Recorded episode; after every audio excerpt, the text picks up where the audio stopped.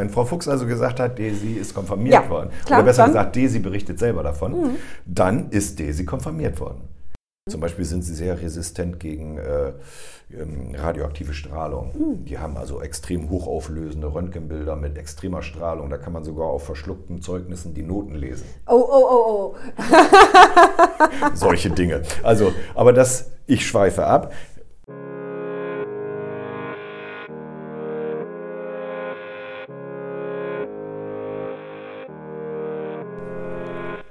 Wenn man aus der Sakristei heraus einen Blick auf die Welt wirft, kommt man manchmal zu erstaunlichen Erkenntnissen.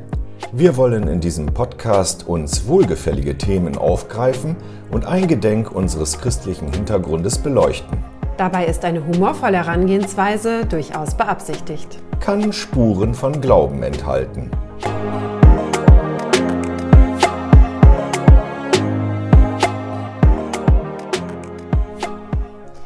Herzlich willkommen bei Zwei aus der Sakristei. Hallo Uwe. Hallo Irmela. So, wir sind noch in Entenhausen, ne? Ja, Genau. du hast gesagt Mahnung und irgendwas? Entenhausen als Vorbild und Mahnung. Ah ja, Das genau. steht heute, das wird wahrscheinlich auch unten drunter stehen, wenn Ja. man den äh, Podcast aufruft, die Folge, dann wird da stehen Entenhausen als Vorbild und Mahnung. Das ist auch so ein gängiger Begriff, der sich ähm, im in der Wissenschaft, im wissenschaftlichen Journalismus durchgesetzt hat, weil man immer sehr gut äh, sehen kann an Entenhausen, was die gut gemacht haben, was die falsch gemacht haben und wo wir uns ein Beispiel dran nehmen sollten, es vielleicht nicht so zu tun. Ja, Mahnung ist ein sehr theologischer Begriff. Ah ja, okay. Ja. Ja, aber das ist äh, im Donaldismus nichts Ungewöhnliches. Schon in der Satzung gibt es so einen Begriff wie Schisma. Ah, okay. Ne? Also, ja, ja, das ist dann doch schon auch äh, leicht religiös beeinflusst worden, die Ja. Art und Weise, wie wir auf Entenhausen schauen. Na gut, aber ich wollte noch mal kurz darauf hinweisen, ähm, dieser wissenschaftliche Donaldismus ist tatsächlich etwas, der ähm, sich etwas abhebt von anderen Forschungen oder vielleicht auch an der anderen, einen oder anderen Stelle nicht. Aber es gab zum Beispiel einmal von einem Mit-Donaldisten ein Projekt, das war der Jürgen Wolliner, leider inzwischen schon verstorben, der sich zur Aufgabe gemacht hat, einen Stadtplan von Entenhausen zu entwickeln.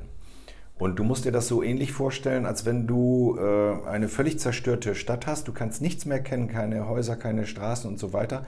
Du hast nur Fotos aus der Vergangenheit Ja. von dieser Stadt.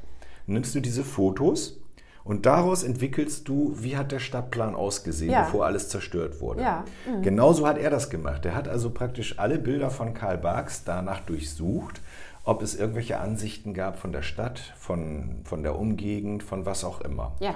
Und diese Forschung hat 13 Jahre gedauert. Ja. Und als Endergebnis gab es dann den Stadtplan von Ich Entenhausen. sag euch gerade mal, das sieht aus wie ein ADAC-Atlas.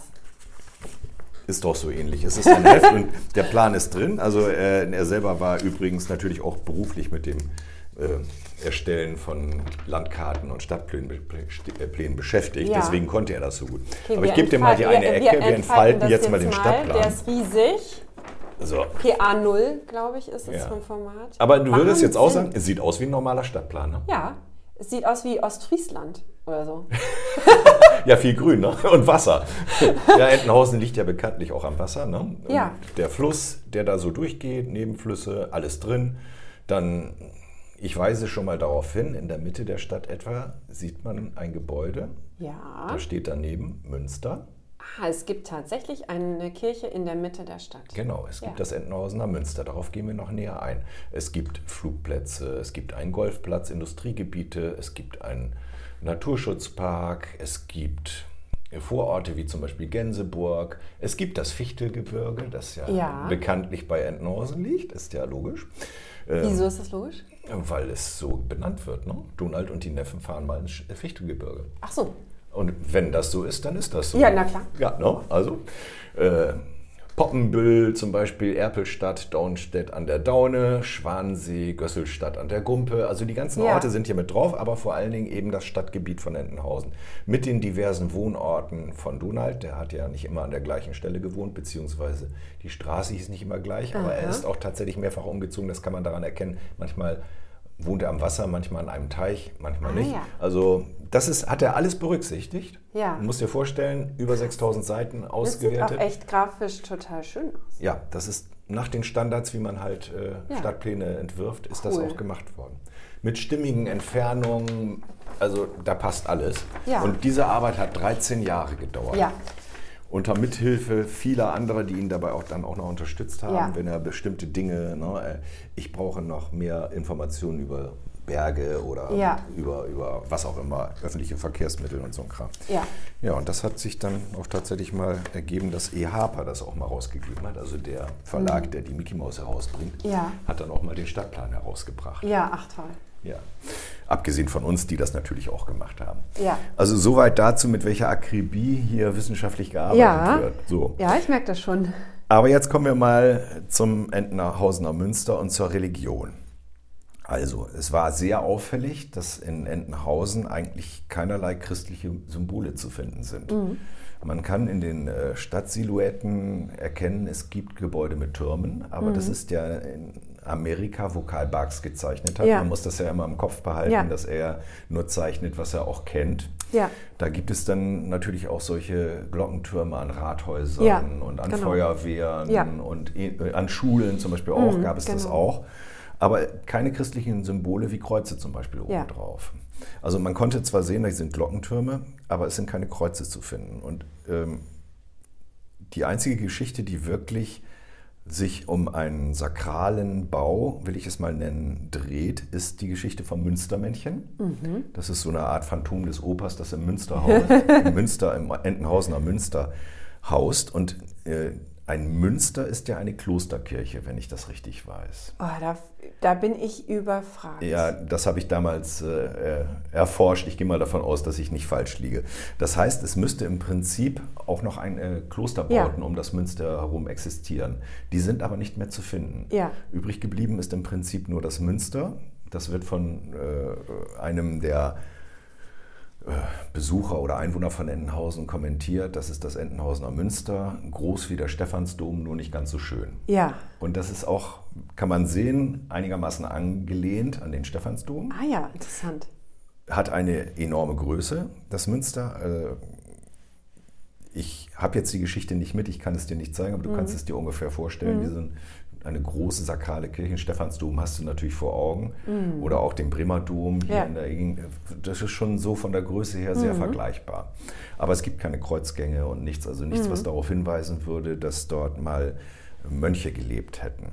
Und dann ist natürlich die Frage, wenn man das sieht, ähm, okay, mal davon ausgehend, dass das vielleicht ein Bau ist, der sehr alt ist, der vielleicht aus dem Mittelalter kommt Ja. und da in Entenhausen steht.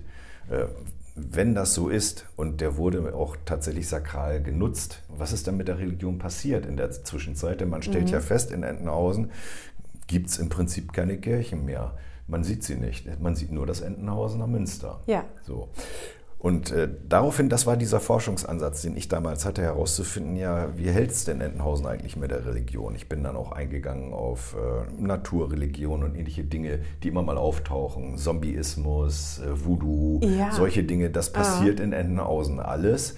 Äh, Aberglaube ist sehr verbreitet, zum Beispiel Freitag der 13. und solche Dinge. Das gibt es da.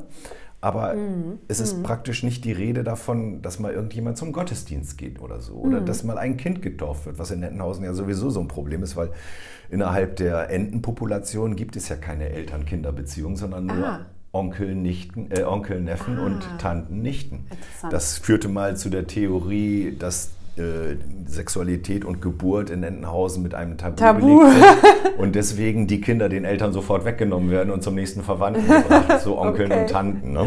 Ja. Aber es gibt äh, unter den Zenoiden tatsächlich auch Elternverhältnisse. Was sind man sehen kann. Zenoide? Das sind die Hundenesigen. Ach so. Also Mhm. die, Ja. so wie die Panzerknacker, die ja, Ja, ja, ja, ich weiß. im Original. Mhm. Beagle Boys heißen. Ne? Ja. Ähm, die haben halt auch Hundenasen und äh, bei denen gibt es so etwas schon. Ähm, eben nicht bei den Entenhausenern. Aber es ist zum Beispiel nie die Rede davon, dass jemand getauft wird. Es gibt Textquellen, ähm, in denen man sehen kann, dass es eine Historie sehr wohl gibt der Religion. Denn Desi zum Beispiel berichtet davon, dass sie konfirmiert wurde. Ah ja. Das heißt ja, sie muss evangelisch konfirmiert worden sein. Denn Konfirmation gibt es doch nur in der evangelischen Da Kirche. wäre die Frage, wie hat äh, ähm, Frau Fuchs das übersetzt? Äh, vielleicht ist, also Nein, weil nein, nein, es du- ge- geh jetzt davon aus, so. dass das, was Frau Fuchs gesagt hat, die Wahrheit ist. Oh, ach so, oh, Nee, wir, stopp, wir, stopp. erforschen, wir erforschen ja Entenhausen anhand der Geschichten von Karl Barth in der Übersetzung von Frau Fuchs. Und es ist doch richtig, in, in der katholischen Kirche gibt es die Kommunion. Kommunion und in, genau. Und- und die, in also die Erstkommunion, Die- ja. das ist ja der, äh, das ist ja die eigentliche Bedeutung des Wortes. Kommunion ist ja auch, äh, äh, ist ja das Abendmahl Ja. in der katholischen Kirche. Und ähm, die Erstkommunion ist das erste Abendmahl und die Kinder nehmen Ah, äh, im Alter von, ich glaube, sechs oder acht. Ja, äh, egal. ich glaube sechs, ähm, äh, be bekommen sie Erstkommunionsunterricht ein Jahr lang und dann dürfen sie das erste Mal an der Kommunion teilnehmen. Okay, aber so etwas Vergleiche, äh, Vergleichbares wie die Konfirmation kennt die katholische Kirche nicht. Doch, kennt sie schon, aber Ja. es ist nicht so bekannt. Ah, okay. Das Und das heißt aber auch nicht so. Nein, es heißt Firmung. Ach, das ist die Firmung, ja. Das, ist, das war ja das Wort, das mir empfallen äh, war, weil ich habe mich erinnert, dass ich früher mal irgendwie einen, einen Film gesehen habe, da ging es auch um eine Firmung. Karl Valentin war das, glaube ich. Okay. Ich bin mir nicht ganz sicher, Ja. wo er eine Uhr geschenkt bekommt zur Firmung. Ah, ja, genau. Also in dem Alter muss das ungefähr wie in der Konfirmation dann gewesen sein, das, das Alter, ne? Ja, genau das, genau, das ist genau dasselbe Alter, aber viel bekannter ist die Erstkommunion und äh, auch viel festlicher gestaltet und so. Aber da sind die Kinder deutlich jünger. Okay. Ja. Nee, ich wollte mich nur noch mal vers äh, vergewissern. Das heißt also, wenn Desi davon spricht, sie wurde konfirmiert, dann muss sie evangelisch, Evangelisch. erzogen Ja. worden sein. Und da Desi ja noch, so, noch nicht so irrsinnig alt ist, obwohl das mit dem Altern der Dux ist auch so ein Ding, werden ja nicht wirklich älter, äh, egal. Ja. Jedenfalls weist es ja darauf hin, dass sie Konfirmationsunterricht bekommen haben Ja, muss, sonst wird sie definitiv. nicht konfirmiert. Das heißt, es gab zumindest in relativ naher Vergangenheit äh, eine mindestens evangelische kirchliche Gemeinde, in der Desi Konfirmationsunterricht bekommen Mhm. Ja. hat. Das ist zwar das einzige Zitat und es heißt in Neuübersetzung auch nicht mehr Konfirmation. Das hat man rausgenommen. Ah ja. Ich vermute mal, dass es daran lag, dass man eben diese christlichen Hinweise nicht in den Geschichten Ja. haben möchte. Ah, Aber ja. Frau Fuchs hat in der ersten Übersetzung Konfirmation reingeschrieben und ich sage mal, das gültet jetzt. Ja, Desi wurde konfirmiert, also gibt es evangelische Christen in Entenhausen. ja. Warum da nichts weiter praktiziert wird, ist die Frage. Es wird ja zum Beispiel Weihnachten gefeiert Mhm. in Ah, Entenhausen, im großen Stil auch. Also da wäre interessant, weil in Amerika ist ja auch das Weihnachtsfest kann ja auch ohne christliche Symbole auskommen. Ja, Ähm, wie findet man christliche Symbole beim Weihnachtsfest denn? Findet man auch nicht. Man findet den Weihnachtsmann, aber der ist ja kein christliches ist- Symbol. das ist Den hat ja. Coca-Cola erfunden, Genau. wenn ich mich nicht irre. Ne? Ja, das ist, das ist so die, die, die urbane Legende. Oder hat das übernommen aus den nordischen stimmen. Ländern? So, so Ja, dieser ja. Väterchen Frost und was Ja, weiß genau, alles, was- genau, genau. genau. Ja. Ja. aber der sieht so aus wie der von Coca-Cola. Ne? Ja, Also rot mit weißen. Pelzkragen und so. Äh, Der existiert da real in Entenhausen, Mhm. der Weihnachtsmann, tatsächlich. Den gibt es richtig. Und der hat auch tatsächlich am Nordpol eine Werkstatt. Cool. Donald und die Neffen besuchen die nämlich mal. Ach, cool. Also, äh, das Ja. ist so. Und es ist immer ein großes Ballyho eigentlich jedes Jahr um die Weihnachtszeit, dass irgendwas nicht passt, dass man, dass Donald kein Geld mehr hat für die Weihnachtsgans oder dass sie Ja. irgendwo zu Weihnachten sind, wo der Weihnachtsmann sie ganz bestimmt nicht findet und solche Sachen. Ja. Diese Geschichten besprechen wir alle in dem anderen Podcast. Ja. Aber das sind, das kommt alles komplett ohne christliche Symbole Ja. aus. Es gibt weitere kleine Hinweise darauf. Also äh, es gibt immer diese kleinen Zwischenpanels, wo entweder etwas drin geschrieben steht, derweil passiert Folgendes, keine Ahnung. Ja. Und es gibt auch mal kleine Zwischenpanels, wo dann kleine Figuren auftauchen. Und einmal taucht Donalds Schutzengel auf. Der weint ganz fürchterlich, weil Donald irgendeinen Blödsinn angestellt Ja. hat. Und der Schutzengel ist total verzweifelt. Der wird da gezeigt und der wird auch benannt als Donald Schutzengel. Das nun wiederum ist ja schon eine Ja. christliche Quelle. Ja, äh, ja eine, eine, eine biblische oder eine religiöse, ne? Eine religiöse Quelle, genau. Genau. Also die schon, Eng- gibt es Engel in anderen Religionen auch oder ist das typisch Frage ich mich christlich? gerade. Frage ich mich gerade. Also im Alten Testament ja, also im Judentum. Ja, ja, ich, das lege ich jetzt mal zusammen, weil Genau. wir teilen uns ja das Alte Testament Genau, gewissermaßen. Ne? definitiv. Ja. Äh, äh, und ähm, also man kann eigentlich davon ausgehen, dass, äh, dass alles, was es ähm, in, in der Bibel gibt, also nicht alles natürlich, aber vieles davon auch in anderen Religionen. Also das war natürlich in der Antike und in der, äh, in der Zeit, wo die biblischen Texte entstanden, ähm, gab es einen Austausch unter den verschiedenen Religionen. Ne? Ja, und wenn ich da an die Antike decke, da gab es ja sowas wie den Götterboten. Ja, und die das haben sich ja, auch im, gegenseitig... Prinzip so etwas ähnliches wie ein Engel. Ja, genau. Sie haben sich so gegenseitig ein einfach. Ein Mittler zwischen ja, der genau. höheren Welt und, und den Menschen gewissermaßen. Ja, und die haben sich alle gegenseitig, und das, das vergisst man dann oft, ne?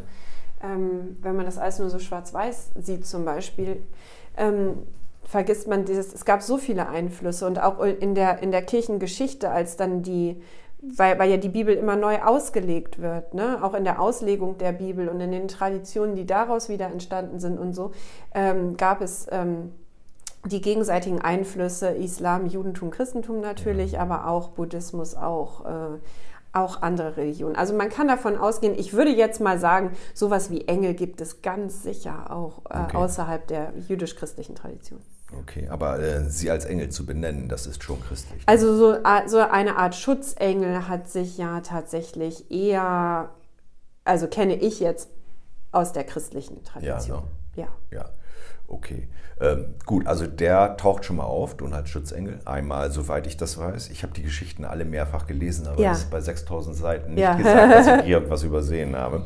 Das mhm. passiert uns jetzt nicht mehr im Podcast, da lesen wir die Geschichten ja sehr genau nochmal.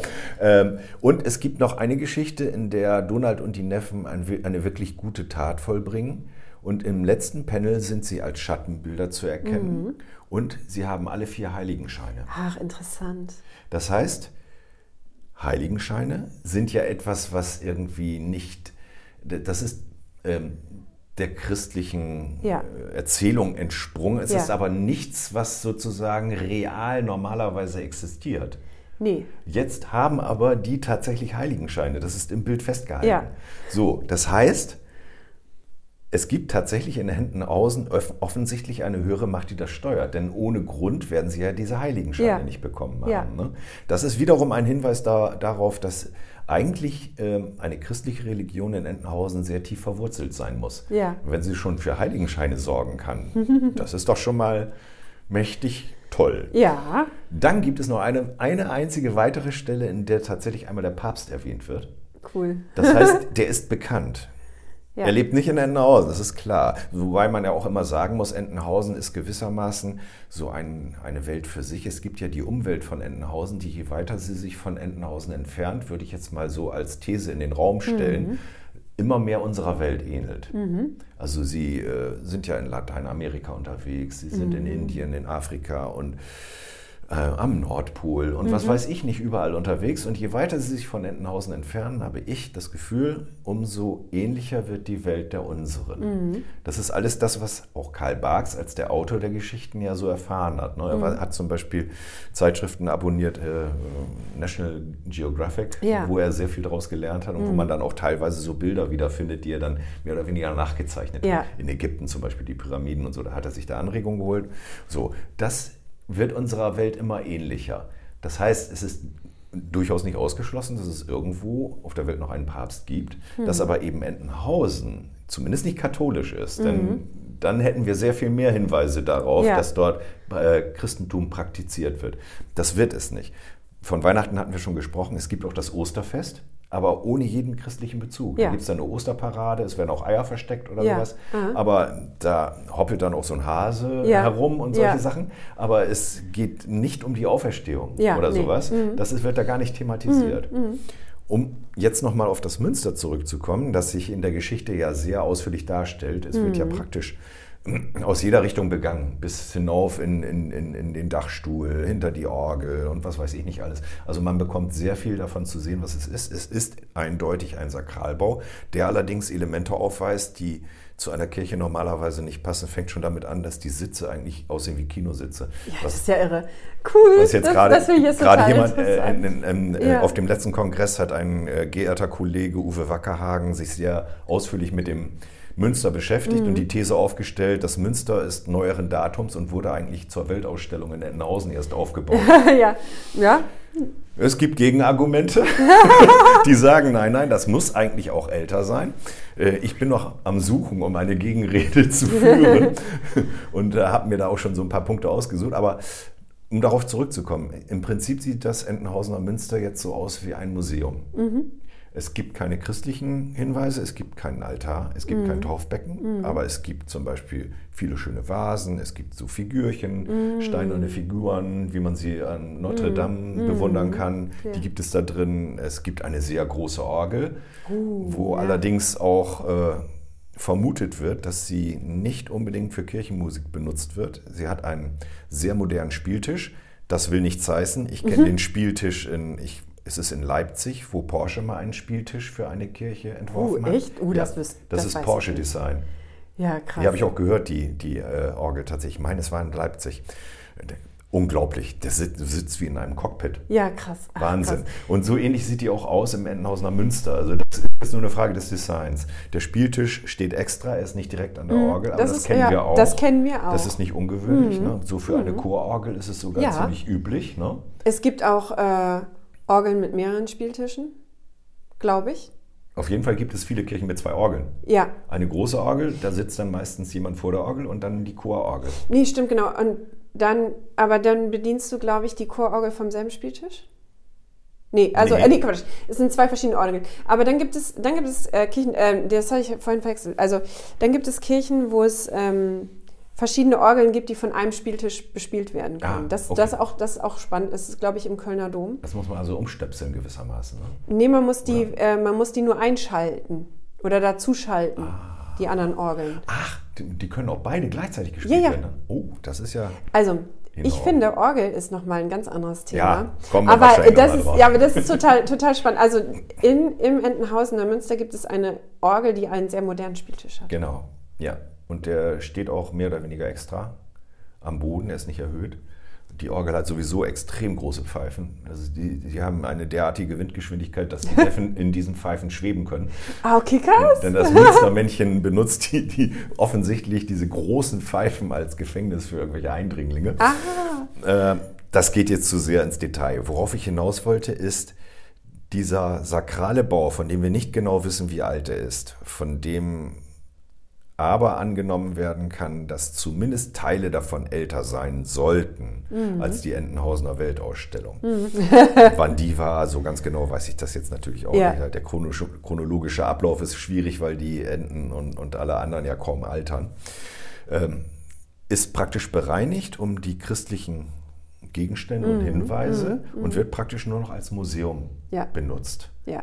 Äh, Da gibt es viele Hinweise, die darauf hindeuten. Ich kann mir auch sehr gut vorstellen, dass es äh, mit zur Entenhausener Weltausstellung gehörte und sehr viele Besucher hatte, um sich das anzuschauen. Mhm. Aber welchen Sinn würde es machen, ein Münster nachzubauen, wenn es nicht an eine christliche Genau, woher kommt Religion das? erinnern genau. sollte. Ne? Also das wäre ja völlig sinnfrei, Ja. zu sagen, wir bauen jetzt zur Weltausstellung, äh, zur Weltausstellung äh, einmal ein Münster, wie es in Wien steht. Ja, So, den, das stellen wir da jetzt hin, sieht aus wie der Stephansdom und das ist jetzt eine tolle Location, da können wir dann Besucher, die können da Konzerte hören oder Filme sehen oder was auch immer. Das lädt ein und es ist halt nett anzusehen. Das glaube ich eher nicht. Ich glaube, dass man vielleicht auch so ein bisschen man Histo- würde Historismus es ja nicht. äh, ja, Historismus, will, genau, das ist, glaube ich, das richtige Wort. Also man würde, man könnte ja einen Konzertsaal auch anders bauen. Man müsste ihn ja nicht wie eine Kirche bauen. Ja.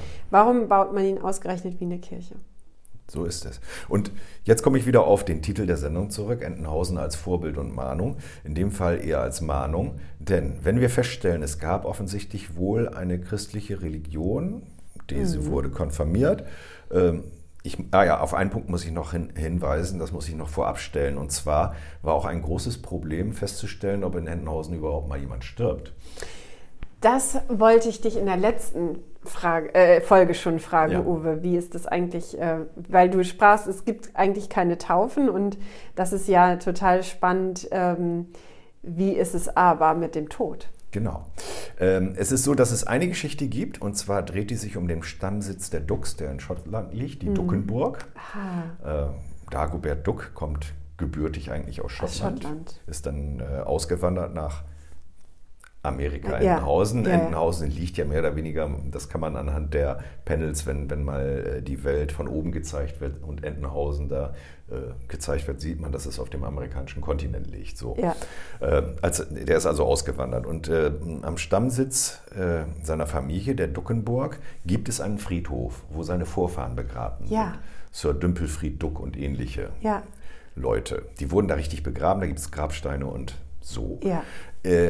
In Entenhausen gibt es tatsächlich eine Geschichte, auf der, das ist eine Halloween-Geschichte. In Entenhausen gibt es ja auch tatsächlich Hexen. Das Mhm. Ja. ist ja auch der Ah. Unterschied zu uns. Bei uns ist es ja nur gesagt, Ja. dass es welche wären, aber sie sind es ja nicht tatsächlich. In Entenhausen gibt es sie. Und es gibt natürlich auch Halloween, das wird da gefeiert. Ist Ja. aber ja kein christliches Fest. Ist ja, Ah. ein, ein, ein, es ist ein religiöses Fest, aber kein christliches. Ja, Oder? ich, dazu kann ich vielleicht an anderer Stelle noch Nein, sagen. ich weiß, Ja. Allerheiligen, Halloween Ja, ist genau, ja irisch. das wollte ich sagen. Für die, ja, Genau. genau. Aber das ist ja nicht unbedingt, okay, vielleicht ja doch christlich. Da kommen Also wir noch in drauf. den, in den Ursprüngen, ne? Ja. In den Ursprüngen, so wie es heute gefeiert wird, natürlich nicht. das, das war ein ist ja klar. Hm? heidnisches Fest. Ne? Das war ein heidnisches Fest. Ähm, genau, also Oder? ja, so, soweit ich weiß, äh, fließen da mal wieder religiöse und heidnische wie du schon gesagt hast, alles befruchtet sich. Genau, Genau. genau, genau. Ähm, aber, ähm, aber dass äh, ähm, Halloween am Vorabend von Allerheiligen gefeiert wird, das hat wiederum einen sehr äh, religiösen Ist kein Grund. Zufall. Das ist kein Zufall, ähm, aber es ist natürlich völlig klar, dass ähm, äh, so, so, wie, so wie Halloween in der amerikanischen Kultur entstanden ist und weiter gefeiert wurde, äh, kann, kann, man es, kann man es sehr, sehr, sehr gut auch außerhalb der Religion sehen. Klar, ganz Okay. klar. Ganz klar. Gut, worauf wollte ich hinaus? Ja, da ist einmal tatsächlich in einer Geschichte ein Friedhof zu sehen, über den eine Hexe hinwegfliegt. Ja, Mit scheinendem Mond in der Nacht Ja, und so weiter. ja. Der musste aber von Barks umgezeichnet werden vor der Veröffentlichung. Das war dann ein Kürbisfeld. okay. Es gibt dieses Originalbild noch, das wurde dann auch in Wiederveröffentlichungen tatsächlich herangezogen, Ja. so als Dokumentation, so hat er es tatsächlich gezeichnet. Also da scheint es auch einen Friedhof gegeben zu haben, aber es gibt keinen Hinweis auf aktuelle Beerdigungen, äh, Sterbefälle. An einer einzigen Stelle wird mal gesagt, dass Gustav Ganz von einer Großtante oder was auch immer äh, etwas geerbt hat. Das Ah. äh, führte mich zu dem Lehrsatz innerhalb des Donaldismus, in Entenhausen wird nicht gestorben, in Entenhausen wird geerbt. Erbt. So. Wird auch Ja. heute noch, gilt eigentlich heute noch, würde ich mal so sagen.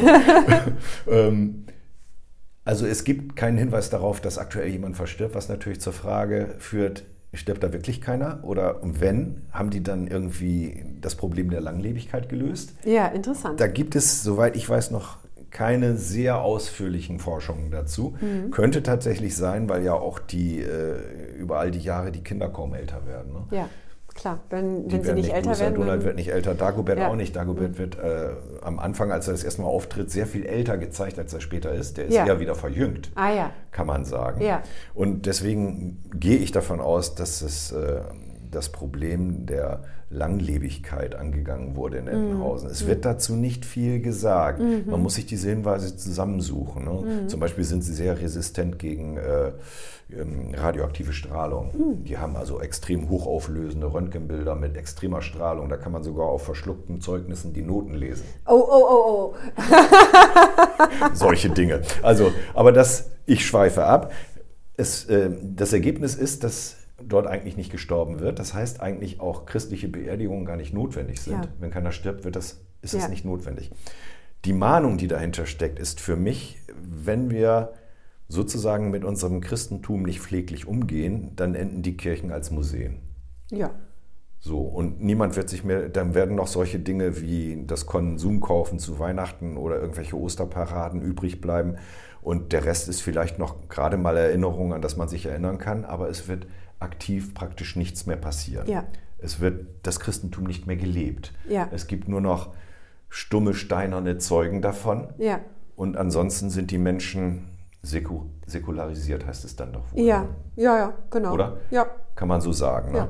Und äh, warum das in Entenhausen so ist, das wäre noch eine sehr spannende Frage. Was ist da Ja. passiert? Warum ist das Christentum gewissermaßen untergegangen? Ja, ich denke, das äh, machen wir in einer dritten Folge. Darüber können wir sprechen, wenn ich das erforscht habe. Denn das wird schwierig.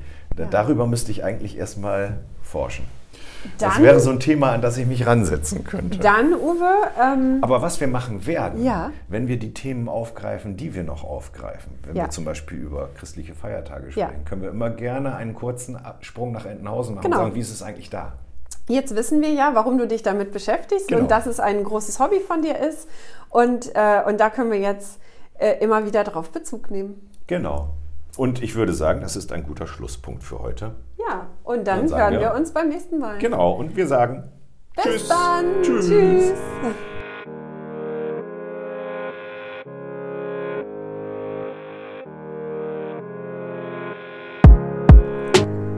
Zwei aus der Sakristei ist der Podcast von Irmela und Uwe und wird in höchsteigener Handarbeit geklöppelt. Erreichen könnt ihr uns über den Instagram-Kanal unserer Kirchengemeinde st-laurentius-achim. Dort findet ihr Posts zum Podcast unter dem Hashtag 2 aus der Sakristei und könnt uns gerne eine Nachricht schreiben.